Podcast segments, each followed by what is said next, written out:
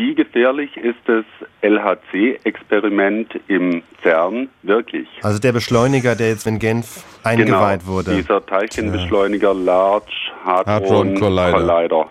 Ja, wo es ja darum geht, auch den Urknall sozusagen ein bisschen zu simulieren mhm. und wo Befürchtungen aufgetaucht sind, vor allem in den Medien, dass dadurch ein schwarzes Loch entstehen könnte, in das wir alle hineingezogen genau. werden. Also da sind ja. so Begriffe wie seltsame Materie und Mini-Black Hole und ja, da mhm. würde ich einfach gern etwas mehr drüber wissen.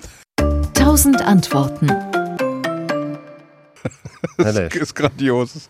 Es sind tolle Fragen. Also, ich kann erstmal alle beruhigen. Den Zuhörer von eben kann ich beruhigen, kann eigentlich alle beruhigen. Nehmen wir mal an, dieses Experiment, dieser Large Hadron Collider, wo Protonen mit sehr hoher Energie aufeinander geschossen werden, da würde tatsächlich ein Elementarteilchen schwarzes Loch entstehen.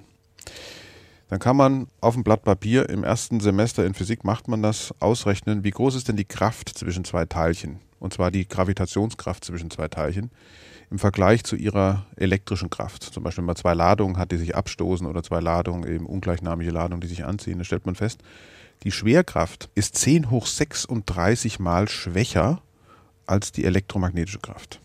Das bedeutet mit anderen Worten, beim Aufbau der Materie, aus der wir ja auch bestehen, spielt die Schwerkraft gar keine Rolle. Die Schwerkraft, die Gravitation spielt nur eine Rolle für große, schwere Körper. Das mal vorweg.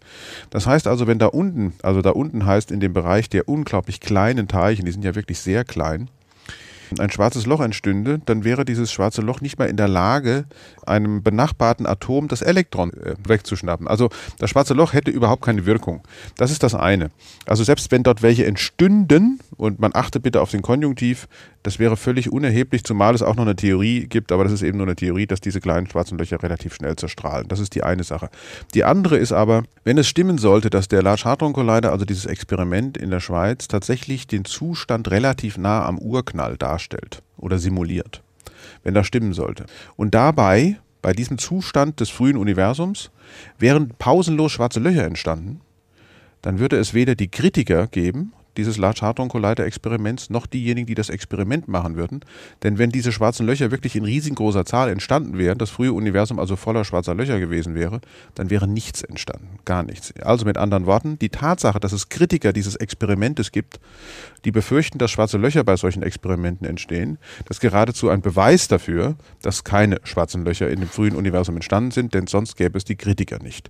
Also was ich damit sagen will, und das ist, äh, das klingt vielleicht ein bisschen ho, ho, ho, jetzt macht er sich aber lustig. Nee, nee. Sondern was ich damit sagen will, ist nur, dass die Naturgesetze, die wir auf der Erde kennen und die wir ja in solchen Experimenten auch überprüfen, dass wir davon ausgehen, dass die immer und überall gültig gewesen sind. Wenn dem der Fall gewesen sein sollte und ist, dann können wir mit Sicherheit davon ausgehen, dass im frühen Kosmos keine schwarzen Löcher entstanden sind in dieser Menge, denn sonst wären wir nicht da. Mit anderen Worten, wenn der Large Hadron Collider die Bedingungen des frühen Kosmos abbildet, dann können auch da keine großen schwarzen Löcher entstanden sein und auch keine kleinen schwarzen Löcher, die irgendwelche Auswirkungen auf ihre Umgebung gehabt haben können. Ganz abgesehen davon, wie gesagt, sind diese Elementarteilchen schwarzen Löcher eben nicht das, was wir in der Astrophysik kennen. Das sind ja große Objekte, also mindestens schwere Objekte, die müssen nicht groß sein, aber schwer, wo zum Beispiel eine Sonnenmasse, also 300.000 Erdmassen, in eine Kugel von drei Kilometern eingesperrt wären. Das wäre ein schwarzes Loch, das in seiner Umgebung, aber auch nur in seiner unmittelbaren Umgebung die Materie Materie in sich hineinreißen würde. Ich glaube, dass wir vielleicht, ich bin ja kein großer Freund von Verschwörungstheorien, aber ich könnte mir vorstellen, dass äh, die Organisation, die mit dem Experiment am LHC zu tun hat, bitte das jetzt nicht so ernst zu nehmen, äh, vielleicht vor einigen Jahren ein paar Leute ausgesucht hat, die gesagt hat, damit dieses Experiment in die Medien kommt, müssen wir uns ein Katastrophenszenario überlegen, sodass möglichst viele dann sich anschauen, was für tolle Experimente wir da machen. Denn ob man sieben TeV-Protonen aufeinander knallt oder nicht, glaube ich, das interessiert auf unserem Planeten nur ganz wenige Leute. Aber wenn davon die Rede ist, dass so ein Experiment vielleicht den Weltuntergang mit einem schwarzen Loch einläuten kann, dann sind sofort alle Medien dabei, alle berichten darüber und das LHC ist in aller Munde und in jeder Kamera. Vielen Dank. Ja, Bitte schön. bin ich ja beruhigt. Bleiben Sie ganz ruhig. SWR Wissen. Tausend Antworten.